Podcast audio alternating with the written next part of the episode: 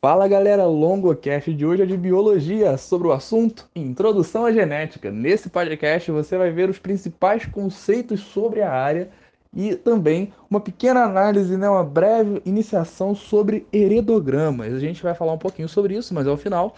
Mas principalmente vamos falar sobre os principais conceitos da genética que vão nos permitir introduzir essa importantíssima ciência. A partir desse podcast serão gravados outros futuramente para formularmos uma série sobre genética. Genética mendeliana principalmente, mas também engenharia genética, biotecnologia e muitos outros. Todos muito cobrados nos vestibulares. Todo o Enem cai genética. E o que você precisa saber sobre isso? O LongoCast vai tentar trazer o máximo possível de informações para você. Bom, para a gente começar a entender a genética, é bom a gente pegar o nome, né? A genética, genética, é a área do conhecimento que estuda os genes. O que é gene? Gene é uma parte da molécula famosa chamada DNA. DNA, longo, você só está me complicando cada vez mais. Então vamos descomplicar. A gente tem no nosso corpo, no nosso organismo, uma molécula muito importante chamada DNA. O DNA é essa molécula na qual está contido o nosso material genético. Pode soar redundante, mas o que isso significa? Significa que no DNA estão as informações para que sejam produzidas as proteínas no nosso corpo. E essas proteínas vão ser das mais diversas com as mais diversas funções. Podem ser proteínas estruturais, funcionais, das mais diversas. A gente tem muitos tipos de proteína, alguns, a gente fala disso em outro momento.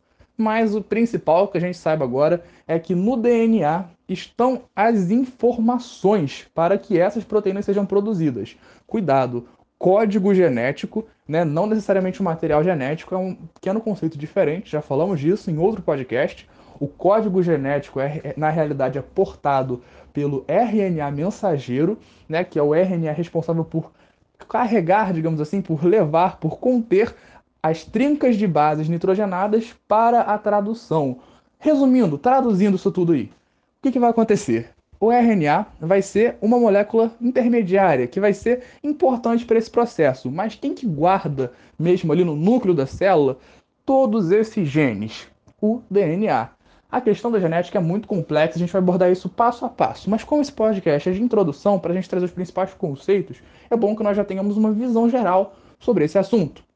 Por hora, saiba, os genes são essas partes do DNA, alguns trechos que vão codificar ou seja, que vão ser responsáveis pela produção de alguma proteína, uma proteína que vai compor a estrutura do nosso corpo, do nosso organismo. Agora, a parada é que a genética não foi estudada de uma hora para outra. Puxa vida, vou estudar o interior das células. Ninguém resolveu começar a estudar os genes. Na realidade, a intenção inicial para o estudo da genética, é claro que, entre aspas, né, a gente pode considerar assim, foi por um cara que a gente conhece né, o Mendel, o Gregor Mendel, que é um grande pesquisador conhecido como o pai da genética. E por que, que ele é conhecido como o pai da genética? Porque ele foi o primeiro grande pesquisador a trazer respostas a uma grande questão para a biologia, na época em que inclusive Darwin tentava solucionar essa questão: a hereditariedade. O que significa hereditariedade? Quando eu falo de uma coisa hereditária, lembra das capitanias hereditárias, por exemplo, lá da história? É uma coisa, uma capitania naquele caso, que passa de pai para filho, ou seja, é dos progenitores para os descendentes. Essas palavras são bacanas que a gente já se acostume. Progenitores, quem gera. Descendente, a prole, ou seja, os filhos. Essas questões hereditárias são justamente o foco do estudo do Mendel, e ele vai começar a fazer uma parada meio doida. Ele vai começar a cruzar seres vivos. Longo, então, ele botou um monte de gente no mosteiro pra. Não, calma, calma. No começo até rolou uma parada com os ratinhos. Mas como não pegava muito bem e tinha uma série de desvantagens, ele optou por ervilhas. Aliás, ele ter optado por ervilhas é uma questão bem importante, inclusive para vestibulares. A gente vai falar sobre isso com mais calma em outro momento. Mas por hora é bacana que a gente já saiba que ele escolheu as ervilhas, né, do tipo Pisum sativum, porque elas eram fáceis de cultivar, tinham características extremas e elas tinham uma reprodução rápida. Isso foi muito importante para ele escolher essas ervilhas. E o que quer dizer características extremas? E agora estamos nos aprofundando numa questão bem interessante. Quando a gente fala de características, é isso que o estudo de hereditariedade procura entender. quais características são passadas de pai para filho, de mãe para filho, de mãe para filha, de pai para filha. O que está sendo passado do progenitor para prole? Isso é o objeto de estudo do Mendel, a partir dessas ervilhas. Ele vai analisar sete características na obra dele. É claro que a gente não tem que decorar essas sete características, mas, por exemplo, ele pegou ervilhas verdes e ervilhas amarelas e ele começou a cruzá-las e ver as combinações que davam ali. Calma, não estamos falando ainda de matemática. Probabilidade vai entrar mais para frente. O que, que acontece é que para a gente entender os conceitos iniciais, é bom que nós saibamos o básico desse processo todo dele. Em outro momento, aprofundaremos. O que rola é que ele pegou, por exemplo, ervilhas puras amarelas e ervilhas puras verdes. O que significa dizer puras numa linguagem mais atualizadas. Puras significam que elas tinham apenas um tipo de alelo longo. O que é alelo? Alelo nada mais é do que uma variante de um gene. Lembra que o gene é aquele trechinho de DNA que vai indicar uma característica que vai ser responsável para posteriormente ser produzida uma proteína? O alelo vai ser uma variável desse gene. É como se eu pudesse ter um gene do jeito A ou do jeito B. Mas como é o mesmo gene, só vai mudar a característica, a função dele é a mesma, a gente não vai dar duas letras para dar o um nome a esse gene. Geralmente nós vamos chamá-lo de azão e azinho. Bom, azão e azinho, ok. Mas o quando que eu sei que é o azão, quando eu sei que é o azinho? Por conta de uma característica desses alelos chamada dominância ou recessividade. O que, que quer dizer, voltando para o nosso exemplo, que ele tinha puros, ou seja, homozigotos na linguagem atualizada. Significava homo o mesmo, Zigoto significa o mesmo nesse caso, né? Zigoto vai estar relacionado a isso. Zigoto é aquela célula embrionária primeira, mas vai significar nesse caso que ele tem aquela mesma variante do gene num organismo. Ou seja, no caso da ervilha amarela, ele só tinha os alelos responsáveis por ela ser amarela. Como assim? Eu tenho, no caso da amarela, os, a, o que faz ela ser amarela, no caso, o que faz a ervilha ser amarela, é um alelo dominante. Então, o que isso significa? Se o alelo dominante é o que faz ser amarela e ele está em, na chamada homozigose, ou seja, ele está sozinho, a gente vai dizer que ambas são azão azão. Por que estamos falando ambas são azão azão? Porque nós temos nesse caso duas variantes, na maior parte dos casos, relaxem quanto a isso, Sempre vamos considerar, principalmente para os vestibulares, duas variantes para um mesmo gene, ou seja, dois alelos, com raríssimas exceções, mas significa nós dizermos que nós temos, no caso de um homozigoto, mesma variável, nós temos o azão, que é um A maiúsculo, vamos colocar o A maiúsculo, para representar o amarelo, ou seja, por que, que ele vai ser o A maiúsculo? Porque ele é grande, ele domina, ele domina. Mas o que significa dizer que ele domina? Ele domina sobre quem? Não faria sentido dizer que ele domina se não exercesse essa relação de dominação sobre o outro. Significa dizer que quando em relação a um outro alelo, que a gente chama de recessivo, ele domina. Ou seja, no caso da ervilha amarela pura, ou seja, homozigótica, a gente vai ter o genótipo, ou seja, o conjunto de genes, né? nesse caso, parte do genótipo, no caso, o gene responsável pela cor da ervilha sendo puro, ou seja, a gente vai ter o gene azão, azão. No caso, esse é o nosso par de alelos. O nosso par de alelos, nesse caso, vai ser igual, azão, azão. Ambos vão ser responsáveis pelo fenótipo amarelo. O que quer dizer genótipo e fenótipo? Genótipo é basicamente o nosso conjunto de genes. O conjunto de genes de um organismo é o genótipo. O fenótipo é a expressão desse genótipo, ou seja, são as características observáveis.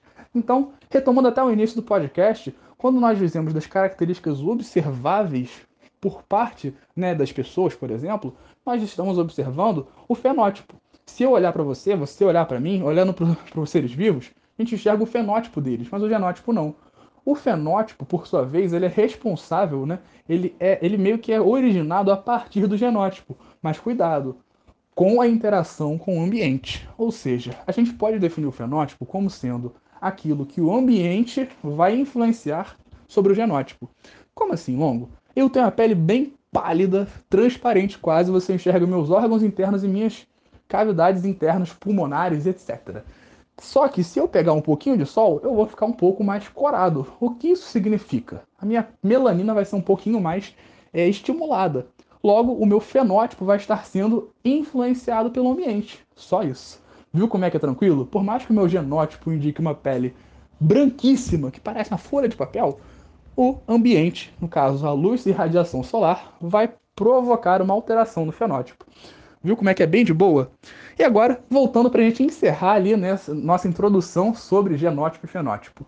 A gente estava falando da amarela pura, ou seja, homozigota. No caso de uma ervilha verde, nós estaríamos falando né, de uma ervilha que está portando dois alelos recessivos. O que significa serem recessivos? Significa que se eles estivessem juntos de um dominante, eles não se expressariam. E aí a gente chega numa parada fantástica, belíssima, tranquilíssima, que é o seguinte: como eles são recessivos, ou seja, só se expressam quando não estão juntos da dominante, só vai haver expressão fenotípica, ou seja, o fenótipo só vai ser da característica recessiva se a característica recessiva estiver sozinha dentro né, do organismo. Ou seja, se o par for recessivo. Olha que beleza. O que podemos concluir disso? Se estivermos trabalhando com um organismo, que é o caso da ervilha verde, que é verde nesse caso, que é uma característica recessiva, nós sabemos que o genótipo dele é azinho, azinho.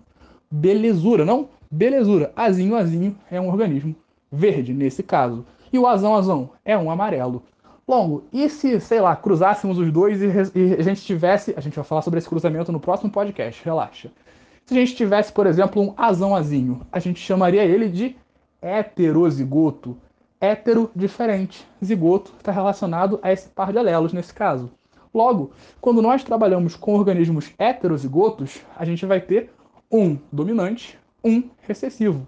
Oh, o dominante vai se sobrepor ao recessivo, por isso que ele é dominante, porque ele domina quando em heterozigose.